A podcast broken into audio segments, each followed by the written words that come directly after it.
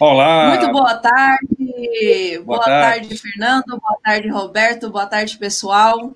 Sejam bem-vindos ao último, ao último talk show do penúltimo dia do Congresso Ativar o Empreendedor. Gente, como está passando rápido! Não sei se é porque eu estou aprendendo tanto, eu estou tão eufórica, mas está passando muito rápido.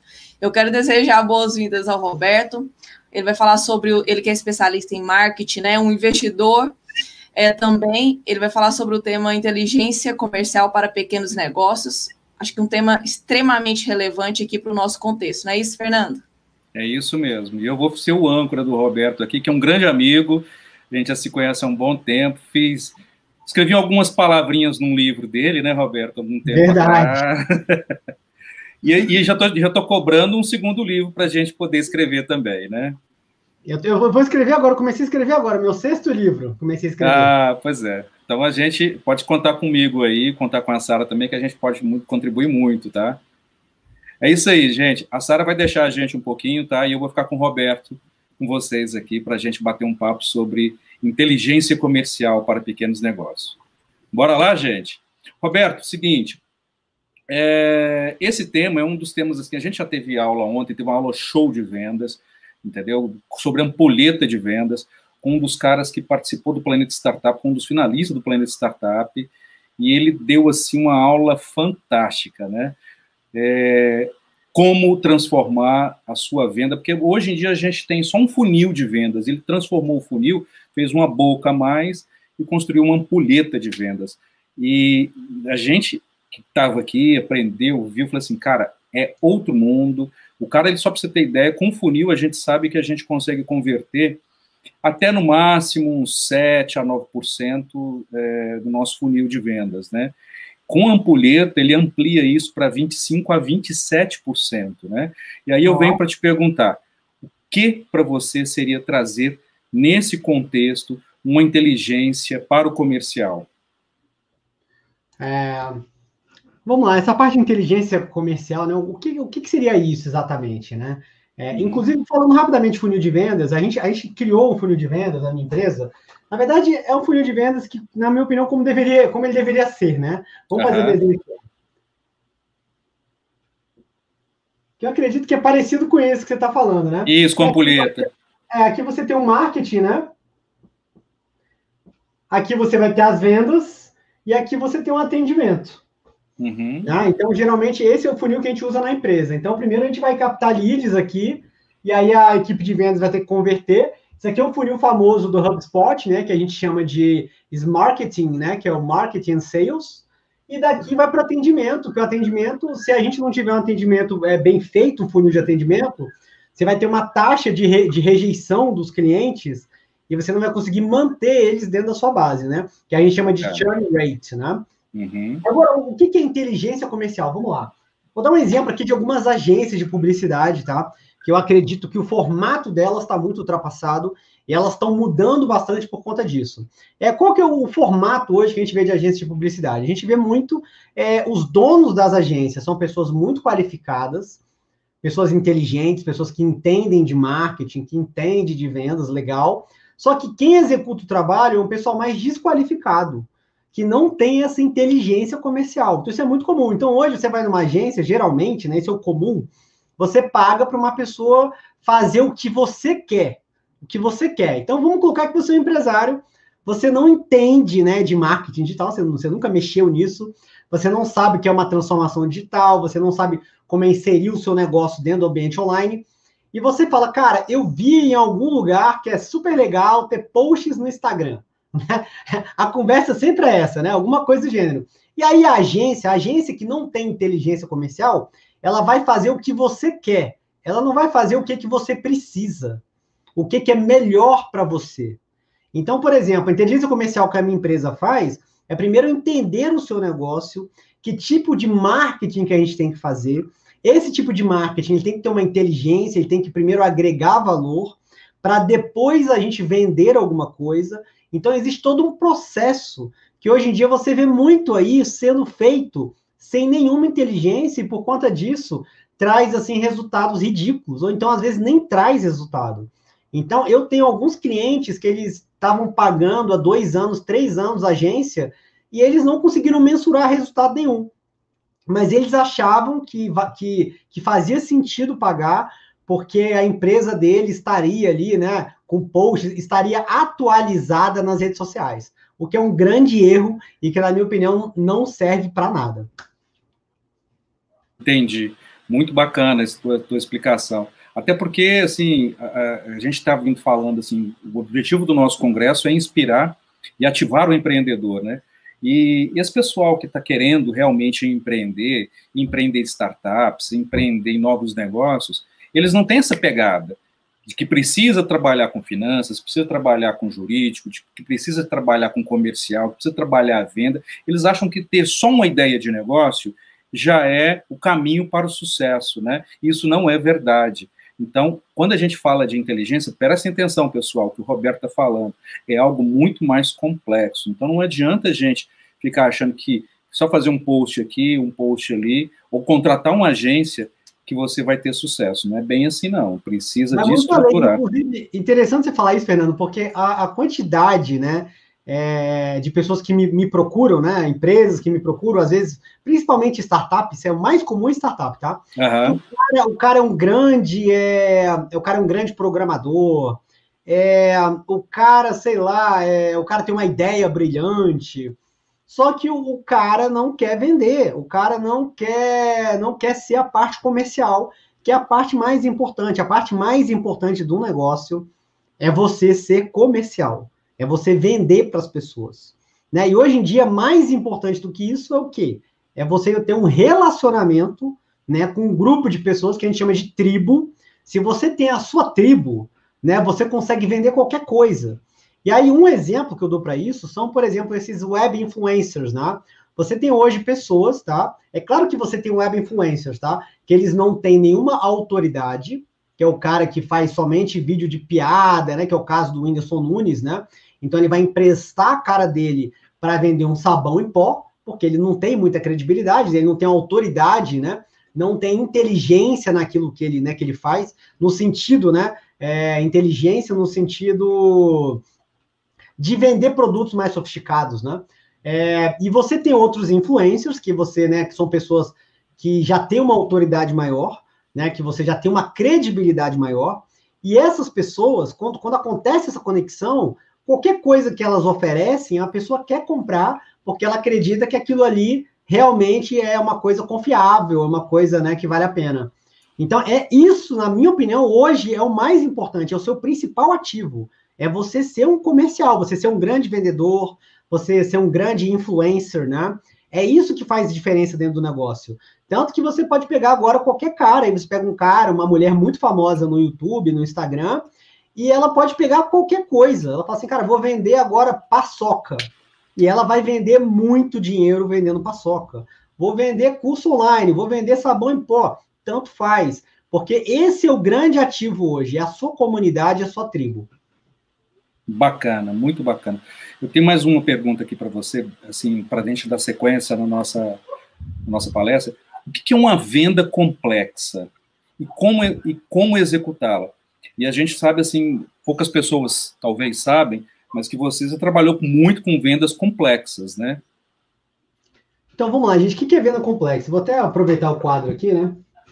Vamos lá. Uma venda complexa, na verdade, a gente tem, a gente, a, tem existem três tipos de vendas, tá?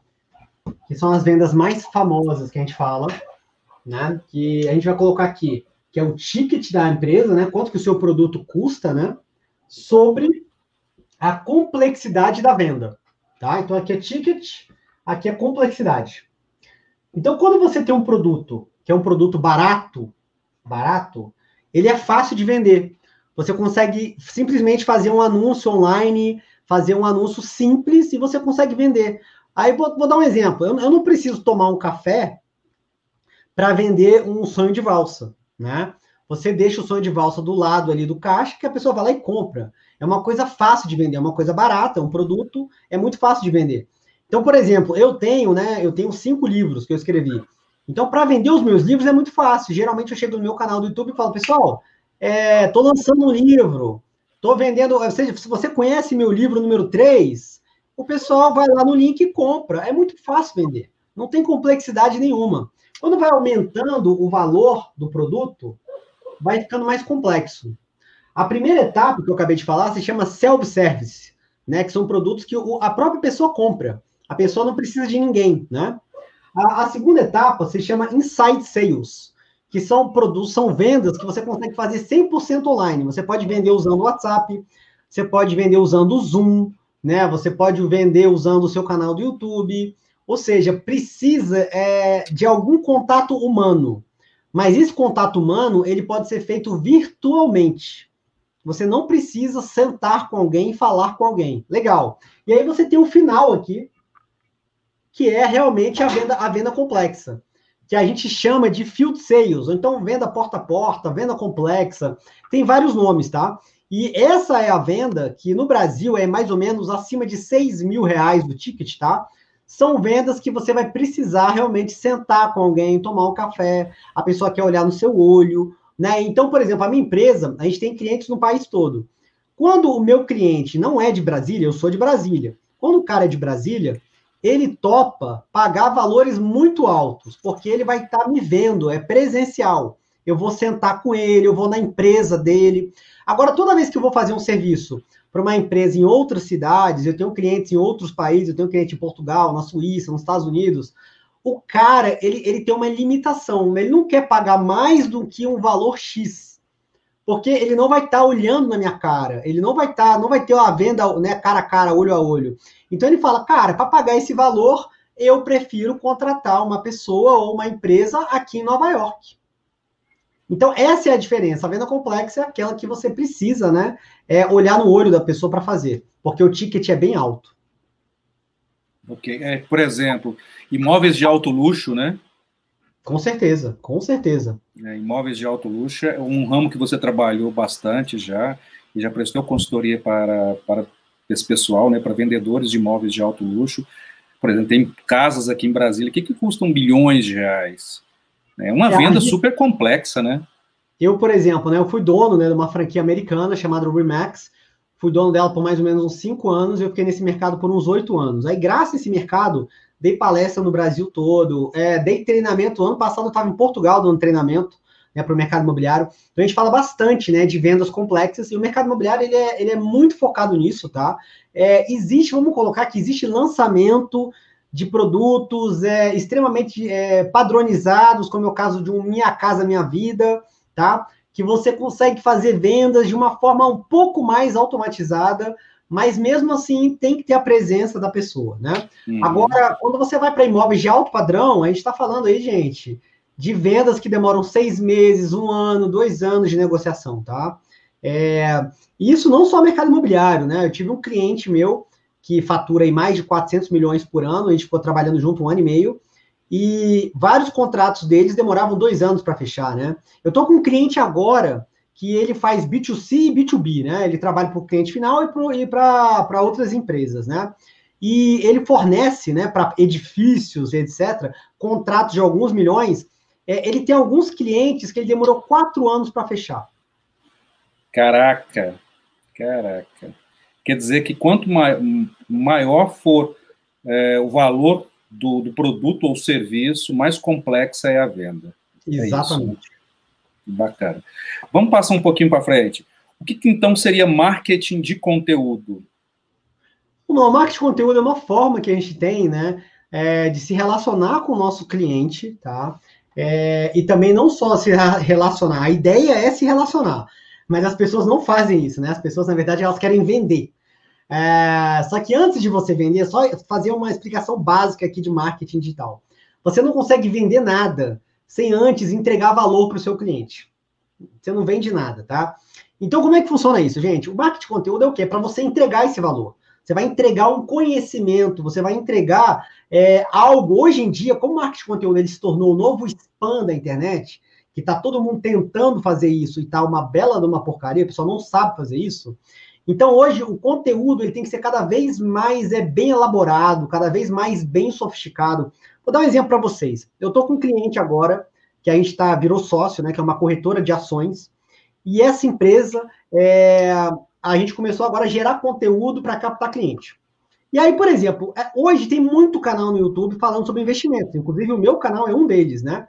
Então, se eu for falar hoje de uma coisa simples, eu vou falar assim, cara, vou falar sobre o que significa fundos de investimento, tá? Fundos imobiliários. Fundos imobiliários. Vamos falar de fundos imobiliários. E aí você tem lá de tijolo, de papel, híbrido, não sei o que, legal. Se você for falar isso, somente isso, é muito simples hoje em dia, porque tem vários canais fazendo isso e as pessoas já viram vários vídeos falando sobre isso. Então, hoje, se você for criar um conteúdo sobre fundos imobiliários, ele tem que ser mais sofisticado, ele tem que ter uma opinião é, diferente, ele tem que ter uma coisa mais avançada, ele tem que ter uma análise desse fundo. É, entendeu? Não dá mais. Não, não, a internet hoje não tem mais espaço para coisas simples. Né? Então, assim, primeiro ponto, né? Então, você criou um conteúdo legal. Esse conteúdo é para você alcançar o maior número de pessoas. Existem três tipos de conteúdo, que é o help, que é para ajudar as pessoas, que a gente usa palavras-chave. Você tem o Hub, que é o conteúdo para a comunidade, que é, um, que é um conteúdo bem mais sofisticado, que é aquela pessoa que já passou para o seu segunda etapa do funil de vendas. E você tem o terceiro conteúdo, que é o conteúdo Hero, que é o conteúdo do momento, que é aquilo que está fazendo sucesso naquele momento. Então, na empresa que eu estava hoje de manhã, nessa empresa, o que está bombando hoje foi que o Warren Buffett, ele pela primeira vez, ele investiu em ouro. Ele comprou ações de uma mineradora. Então, esse é o assunto do momento, da semana. Ou seja, se você colocar um, um, conteúdo sobre esse assunto essa semana, você consegue audiência. Na semana que vem, ninguém mais vai querer assistir, né? Então existe toda uma, existe todo é, é, é complexo trabalhar com marketing de conteúdo. E mais, o mais importante, que eu acho que é a dica principal para as pessoas, eu trabalho com isso há mais de 15 anos. O principal é a consistência e o que a gente chama de preferência temporal. É você entender que as coisas demandam tempo para dar resultado que você vai começar a gravar hoje duas vezes por semana e você só vai ter algum resultado daqui a seis meses, daqui a um ano, daqui a dois anos. Infelizmente, as pessoas são muito imediatistas, né? E elas acreditam que vão começar a gravar hoje e vão ter resultado amanhã.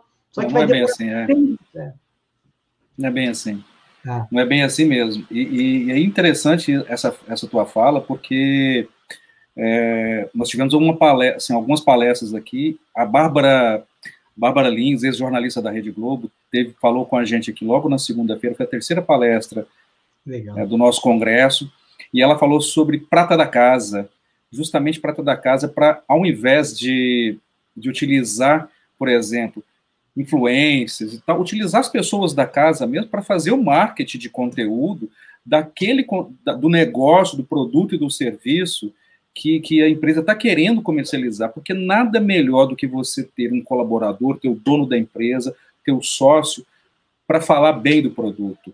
Porque muitas vezes é, eles esquecem, querem ir para a rede social, querem ir para o Instagram, né, contratar alguém, fala assim, fala lá, papapá, a pessoa está ganhando dinheiro, não vai falar do jeito, né, que o próprio dono falaria. Então a gente tem, por exemplo, o caso do, do, do Guilherme Bechimol, Guilherme Bechimol falou da XP Investimentos. Até então ninguém sabia quem que era Guilherme Bechimol.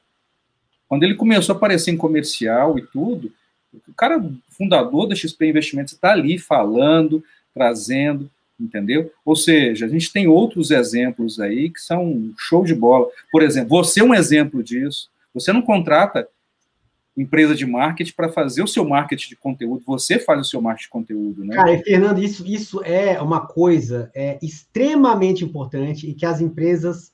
Cara, eu tô batendo muito nisso, tá? Eu, eu, inclusive, tô, vou gravar um novo. Eu já gravei uns 10 vídeos sobre isso, vou gravar outro. Que, olha só, vamos lá. Você chega, você é um médico. Qual que é a lógica de você contratar um estagiário de jornalista para falar de medicina? Isso não faz o menor sentido. Qual que é a lógica de você contratar uma agência para ficar fazendo post para você que não tem engajamento nenhum, que é frio. É, não faz o menor sentido isso. Nenhum. Não faz o menor sentido nenhum. Eu fico, eu, eu fico brigando com meus clientes exatamente nesse ponto. Não faz sentido, tá? Então, eu, inclusive, eu falo o seguinte: falo, cara, se você não quer fazer isso, certo? Isso é o ideal, é o que você tem que fazer. Mas se você não quer, então esquece marketing de conteúdo e vamos focar em anúncio em anúncio, em tráfego pago. Vamos, vamos anunciar e fazer, entendeu? Vamos, vamos anunciar e gastar dinheiro com tráfego pago. né? Já que você não quer fazer isso, mas o ideal é fazer isso. É você colocar a sua cara. E aí, eu gostei de ser falado da XP, porque hoje você pega o Mark Zuckerberg, cara, a empresa dele tem 2 bilhões de usuários no Facebook. Né? A empresa dele é gigantesca, um dos homens mais ricos do mundo. E eu acompanho ele como meu favorito lá no Facebook. Ele coloca a foto, a, a mulher dele tinha acabado de parir uma criança, estava na cama e ele tirou uma foto com um bebê recém-nascido. Ele mostra o dia a dia dele, cara, o cara, dos caras mais ricos do mundo. Ele coloca a cara dele à tapa e a gente, meros mortais, temos vergonha de fazer isso? Não faz é, sentido. Pois é, não faz sentido, não faz sentido. As pessoas. E outra coisa, Fernando, se você, se você quer ser empresário, cara, pô, não faz sentido você ser empresário e você não, não colocar sua cara para jogo. Então é, vai fazer uma coisa na vida, vai, vai ficar no escritório, vai virar funcionário público, né? Vai. Não tem, não tem lógica ser empresário e ter vergonha de aparecer e, e não ser vendedor, cara, você está na profissão errada. Você está fazendo a coisa errada. É, justamente, justamente. Uma das coisas assim que, que, que eu sempre vejo, tem muito empresário, que os caras falam assim, cara, é, tem um pessoal que está me acompanhando aqui da UNB e perguntou assim, quem é esse Fernando que está tá fazendo esse congresso? Ativar o empreendedor. Quem é essa Sara que está fazendo esse congresso ativar o empreendedor? E começaram a me bombardear agora, perguntando quem sou eu para fazer esse congresso. Eu falei assim: bom, eu sou um cara que estou dando a cara a tapa, entendeu? Estou querendo inspirar e ativar o empreendedorismo, porque eu já trabalho com isso já há um certo tempo, já dei aula disso, já é o meu negócio e eu quero levar isso para frente, entendeu? É, Ou é, seja. Inacreditável a mente das pessoas, né? Você, é. você vê que uma pessoa que tem esse pensamento é uma pessoa totalmente medíocre, né?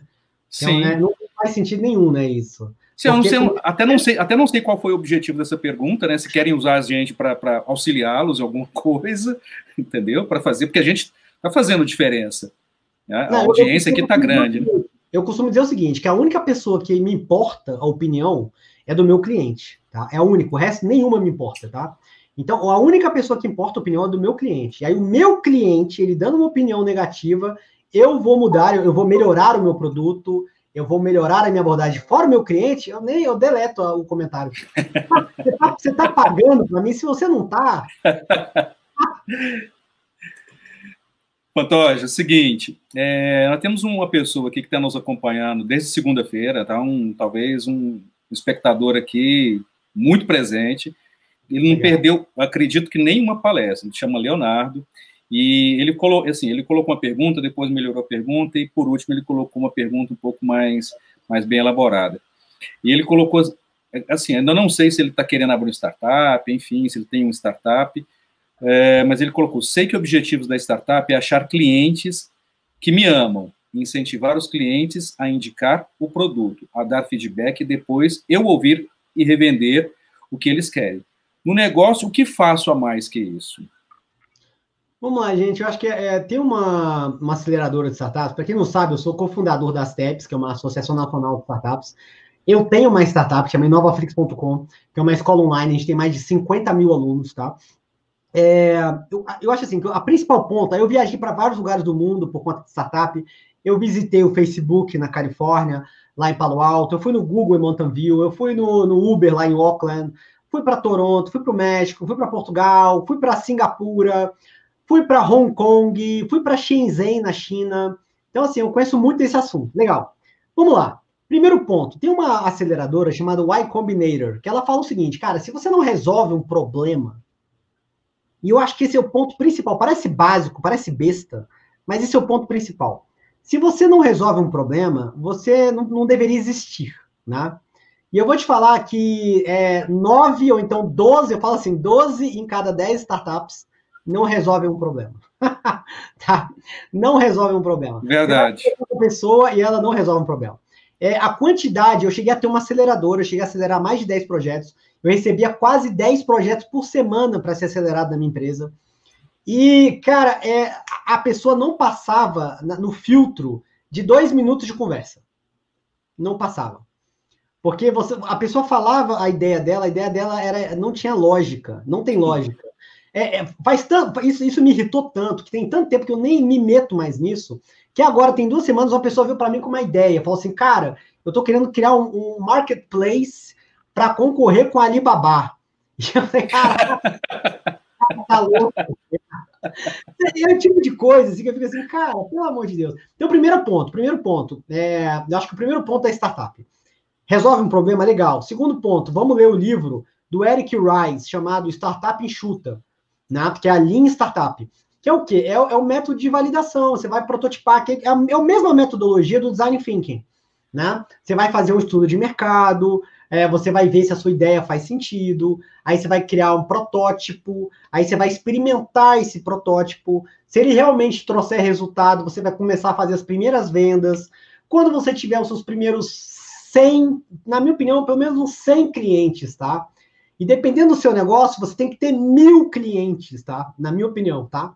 Ou, ou 100 ou mil. Quando você tiver mil clientes, aí sim você vai procurar dinheiro, você vai profissionalizar o negócio. Antes disso, cara, não perturba ninguém e vai vender. Primeiro venda para mil pessoas. Depois que você vender para mil pessoas, você tem um negócio já desenhado para você chamar de negócio chamar de startup e começar a ir atrás de investimento. Antes é, disso, cara, você só está perdendo o tempo dos outros. É, infelizmente é assim. Infelizmente é assim. Eu tenho participado de bancas de, de startups e, assim, até aparecem algumas ideias legais, mas quando o pessoal abre a boca para falar no pitch, e olha que as pitches que a gente participa é pitch de cinco minutos, pitch longo. A gente, eu fico, eu fico olhando para os colegas da banca e falo assim, meu Deus, será que é só eu, será que é só eu que estou tendo essa percepção? Ou tem, os colegas também estão tendo a percepção? Eu deixo os outros falarem primeiro para não, achar que sou eu, sou um maluco, né? Mas enfim aqui rápida, tem o, teve, há 10 anos atrás, teve uma quantidade gigantesca de, de, empresas. Eu conheci umas três ou quatro que queriam fazer cardápio online, né? Um cardápio, um QR Code, que a pessoa iria ver o cardápio no celular dela. E, e olha só como, como é que o time, né? Eu já li que o time é tipo assim: 60% de uma startup é o time, é o time correto. Depois, 20%, 30% é o time, né? E o uhum. resto é. Você divide o resto, né? Legal. E aí o time, eu lembro que há 10 anos atrás, muitas pessoas tentaram fazer isso, tá? Eu lembro que pessoas que queriam fazer é, para a pessoa não enfrentar fila e queriam fazer para cardápio digital. E aí chegou essa pandemia, tá? Criaram uma, uma lei, né? Existe, inclusive, vários negócios que eu já vi, eu já vi vários especialistas em negócios que eles falam que o melhor mercado que tem é, é o que tem uma lei, né? Que a pessoa é obrigada a usar, né? Então, você vê que teve essa pandemia, teve uma lei e aí agora os cardápios são todos no QR Code, cara. E a, o pessoal tentou durante 10 anos fazer isso funcionar, não deu certo. E em, em 48 dias, né, sei lá, em 60 dias, o Brasil inteiro está usando isso. Olha que, olha é. que louco, né? Ver como é que as coisas são, né? É, é uma coisa, é uma coisa maluca, né? É uma coisa maluca. Maluca, maluca. É, eu participei esses, é, esse mês passado, foi esse mês passado, submeti um projeto, fiz uma consultoria para um pessoal de São Paulo para submeter um projeto para a FINEP, é, um dos editais da FINEP de inovação. O projeto era um projeto legal que era de inteligência artificial para detecção da Covid através de imagens de raio-x e de, é, e de tomografia. É algo assim hiper complexo, com nível de assertividade já com sistema treinado, Caramba. Sistema treinado em torno de 92% já, que era um índice elevadíssimo. Elevadíssimo para o atual momento, né? Submetemos o projeto para a FINEP e pá. Qual foi o veredito? O veredito falou assim: não, o projeto de vocês não dá para tocar em frente, porque o CNPJ não tem o KNAI principal como desenvolvimento de sistema. Nossa Senhora, eu tenho uma preguiça dessas coisas. Nossa. Ou seja, muito... e, aí, e aí quando você ouve uma coisa dessa, você fala assim, cara, o que que está acontecendo, né? Aí passa um pouquinho, aí de repente, duas semanas passa, você liga a televisão na Globo Lixo, passa, sabe quando você está trocando de canal, de repente cai exatamente naquele momento que, que, que aparece o seguinte, assim, é, hospital libanês lança um software de inteligência artificial para detectar é, Covid-19 através de imagem de raio-x. E, de, cara, era um projeto. Eu, eu, falo de. Sabe o que eu falo direto? Eu falo. Eu falo assim, caraca, bicho, mas enfim. Ah, vou dar um exemplo, né? A gente fala muito lá no canal de investimentos, eu falo muito sobre criptomoedas, né? Sobre uhum. blockchain, etc. E aí você vê que tem, tem vários projetos descentralizados que você vê claramente que eles não estão sendo implementados porque o governo proibiu, né? A CVM, o Banco Central proibiram, porque na, você consegue enxergar claramente que o governo está esperando ele mesmo fazer isso, ou então o, os amigos do rei fazerem isso, tá? Sim. E aí eles vão ter o monopólio disso, e aí eles deixam a gente, meros mortais otários, entrar no mercado. Eu já reparei isso, isso, tá, isso, isso fica bem claro para mim. Isso é muito comum no Brasil, tá? O cara proíbe o que você faz, aí ele espera ele fazer, aí depois que ele cria uma lei que ele é o dono do mercado, aí ele fala, agora você pode fazer. isso é muito comum, extremamente comum. Isso já aconteceu comigo lá atrás, em 2000 e... Quer ver? Foi em 2014, 2013, 2014, uma coisa assim. Eu criei um, um projeto, um projeto fantástico, que era, era criar um aplicativo e distribuir para as escolas, tá, para alunos de ensino médio que iriam fazer Enem, para eles poderem, a partir do aplicativo, fazerem um teste né, ali na palma da mão e detectarem se eles poderiam, estavam preparados ou não para poder fazer a prova do Enem. E isso nós tínhamos assim um índice, um índice validado já com, com, com, métodos estatísticos por trás. Se o aluno tivesse com deficiência em determinada área do conhecimento, ele iria para fazer, ele iria ser direcionado para aquela área do conhecimento com aulas online ali preparado para ele, entendeu? Moral da história. Interessante isso, hein? Pois é, moral da história. Isso, assim, foi eu que, eu escrevi, junto com um amigo meu, doutor, é, em gestão da, da informação, com ciência da informação. O cara, cara, o pessoal da FINEP veio a Brasília, analisou, ficou legal, tal, tal, tal. Vamos passar para frente. Dali a pouco, é, a FINEP, é, de acordo com a tua política, era, era outro governo, né? Lógico que era outro governo, tá? Diga-se de passagem, né? De acordo com a sua política, resolveu não dar andamento. De repente, o outro belo dia, eu gosto muito de falar um outro belo dia, eu sentado na frente da, da TV, aparece um comercial, agora, um comercial do Ministério da Educação, falando ipsilips o meu projeto. Fernando, eu já tenho, né? Por, por conta lá. Cara, eu, eu, eu, eu, eu cheguei, eu cheguei a ligar pro meu, meu sobrinho que é advogado, falei assim, cara, olha só, eu tenho isso daqui. Um monte de gente sabia, entendeu? Eu fiz campanha de, de, de, de, de é, vaquinha coletiva, marketing, entendeu? Para captar recursos, assim, para começar a dar o start inicial e de repente, que, Cara, Fernando, mas deixa eu te falar. Eu, por exemplo, quando a gente ficou muitos anos lá nas TEPs, e a, as TEPs, ela sempre teve, né, assim, é, sempre se aproximou do governo, né? Porque a gente vive em Brasília. Brasília só tem governo, né? E eu sempre fiquei brigando com todo mundo lá dentro. Falei, galera, vamos para o mercado privado, esquece governo, pelo amor de Deus. É, eu, cara, todos os meus projetos é dinheiro privado.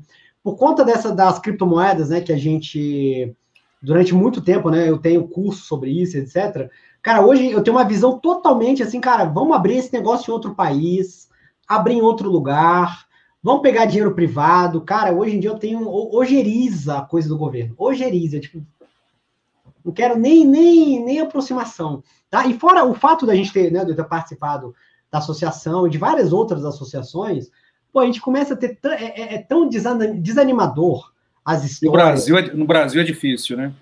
teve um projeto de inovação, que eu não vou citar nomes aqui, porque vai pegar mal, mas teve um projeto de inovação que a gente participou, e esse projeto saiu depois de dois anos na, no, nas páginas policiais, que teve um, um, político, também não vou citar nomes, né? Que esse político usou o dinheiro dessa verba desse projeto de inovação, que era para ser entregue para empreendedores, e esse cara usava com garotas de programa o dinheiro da verba. É inacreditável. Se vocês derem um Google aí, quem está assistindo, dá um Google e procura isso. Cara, eu, eu, acho que esse foi o momento, isso tem uns cinco anos, eu acho. Foi a, a última vez, cara, foi, a, foi, assim, o meu mundo caiu. Eu falei, cara, eu desisto. Não dá, né? É, não dá. Esse negócio de governo, meu amigo, eu quero, ó, eu quero distância. É, não dá, não dá. Mais sujo que, que, né?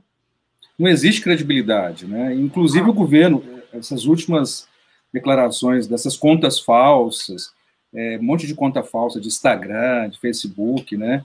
É, que falaram que primeiro era com robô, mas que a gente sabe que algumas poderiam até ser robôs, outras não, mas que estavam tentando gerar conteúdos, né, fake news e tal, para tentar fugir. Eles estavam tentando usar essa estratégia de marketing de conteúdo, né, com marketing de guerrilha, que é o chamado marketing de guerrilha, né, literalmente, cruzando essas informações para beneficiar uns em detrimento a outro, detonar outros, enfim.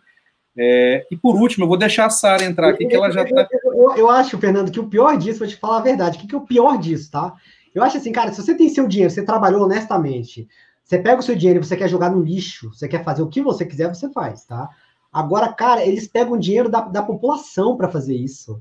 É. Os, os caras pegam dinheiro dos pobres que pagam imposto para bancar robô, para bancar fake news, cara. É inacreditável. Se o cara pegasse o dinheiro do trabalho dele para fazer robô, azar o dele, né? Agora o cara pega o, cara, o dinheiro da população. É uma, é uma piada, né? É uma piada. E aí, Sara? E aí, Sara? Como é que foi ouvir a nossa nosso bate-papo aí? Show de bola. Tô vendo, eu, eu, tô, eu tô, tô quase colocando minha tendência política aqui também, mas vou, vou sair. Eu, vou sair à direita. Eu, eu falo, entendeu? Eu falo assim, cara, que o ideal é que ninguém fale sobre isso, eu entendo sobre isso. O ideal é que a gente, todo mundo trabalhando, abrindo empresa, é isso que muda o mundo. Essas ideologias isso. só atrasam a nossa vida. Não serve para nada isso. Com certeza. Eu queria só, só, fazer um questionamento. O Leonardo, ele colocou aqui, ó. Teriam, eu vou falar a pergunta do Leonardo e eu vou modificar ela, é, que eu acho que vai ser é, mais pertinente. É, teriam formas de escalar o negócio com inteligência empresarial? E eu vou reformular a pergunta falando o seguinte: é, para fechar esse nosso momento, Roberto, que dicas você pode dar de estratégias é, de inteligência, eu vou colocar. É, o nosso tema é inteligência comercial, mas vamos colocar inteligência de forma geral, para aquela pessoa que vai se tornar, que é, é, empreendedor por natureza, mas vai se tornar um empresário, ou para aquelas que já estão e de pequenos negócios. Que dicas rápidas é, e até de baixo custo você pode dar para que não simplesmente seja feito postagens aleatórias, mas que realmente aquilo gere um retorno para a empresa. Então vamos lá, a forma mais fácil, mais barata hoje de você estar tá alcançando muita gente é marketing digital. Não tem jeito. Que é anúncio, é anúncio no Google, Google Ads, palavras-chave, YouTube, Instagram e Facebook. É, é a forma mais barata e fácil que tem hoje para você conseguir escalar o seu negócio, tá? Para você alcançar muitas pessoas gastando pouco dinheiro, tá? Ainda é muito barato. Por exemplo, nos Estados Unidos hoje chega a ser quase 10 vezes mais caro do que o Brasil. E, e, nos Estados Unidos hoje teve um movimento lá, porque o marketing digital ele é tão procurado, né, e ele está sendo tão utilizado que está aumentando, porque o Facebook e o Google eles trabalham com leilão, né? O leilão, ou seja, quem quanto mais tem, quanto tem mais gente, mais caro fica. Vou dar um exemplo. Eu tinha um cliente, né, de inteligência predial que a parte de segurança dele, é, as palavras-chave no Google Ads custam 50 reais, 80 reais, 100 reais. Ou seja, se a pessoa Nossa. clicou na propaganda, a empresa pagou 100 reais, tá? Aqui no Brasil, tá? Nos Estados Unidos, a gente está falando aí, tem, por exemplo, cirurgião plástico nos Estados Unidos. Eu estava lendo uma vez lá que o cara paga, sei lá, 50 dólares por palavra-chave, assim, por clique. O cara clicou, né? Foi 250 reais, saiu do bolso do cara, tá?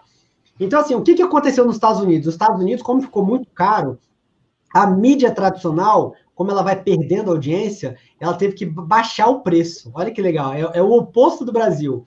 Então, nos Estados Unidos hoje está super barato você é, você tá tendo outdoor, você tem propaganda no rádio, tem propaganda na TV, tá super barato, né? Porque ficou muito caro. Então as pessoas têm que aproveitar esse momento que no Brasil o marketing digital ainda é muito barato e é a forma mais fácil de você escalar e alcançar o maior número de pessoas. Ótimo. Maravilha. Inclusive, a gente teve uma palestra ontem sobre Google Ads, de forma bem prática. Amanhã o Bints vai, vai, vai complementar essa questão de tráfego aí com, com a parte de marketing digital, né, logo pela manhã. Então, bom você ilustrar que essa é, é a estratégia principal e mais barata, que é, a gente está tendo até conteúdos que, que complementam essa fala. Não, maravilha. Grande verdade. Grande Roberto, gratidão, meu irmão. Gratidão de coração, viu, por ter aceitado o nosso convite. Foi excelente esse nosso bate-papo. Tem tempo que a gente não toma um cafezinho junto, né? Temos que marcar um. Temos que marcar um cafezinho, na hora que acabar essa pandemia aí, para tocarmos uma, umas ideias. Tá? Mas gratidão. Obrigado de coração. E se quiser me encontrar nas redes sociais, eu coloquei o meu nome aí, ó. Já tá o nome nas minhas redes sociais. Você procura esse nome aí, ó é, Instagram, YouTube, Twitter, TikTok, LinkedIn, tudo esse nome aí, ó, tá? Então tá bem fácil de me achar. Fechado. Obrigadão, viu? Obrigada, obrigada, pessoal. Até breve. Forte abraço, pessoal. Tchau, tchau. Tchau, tchau.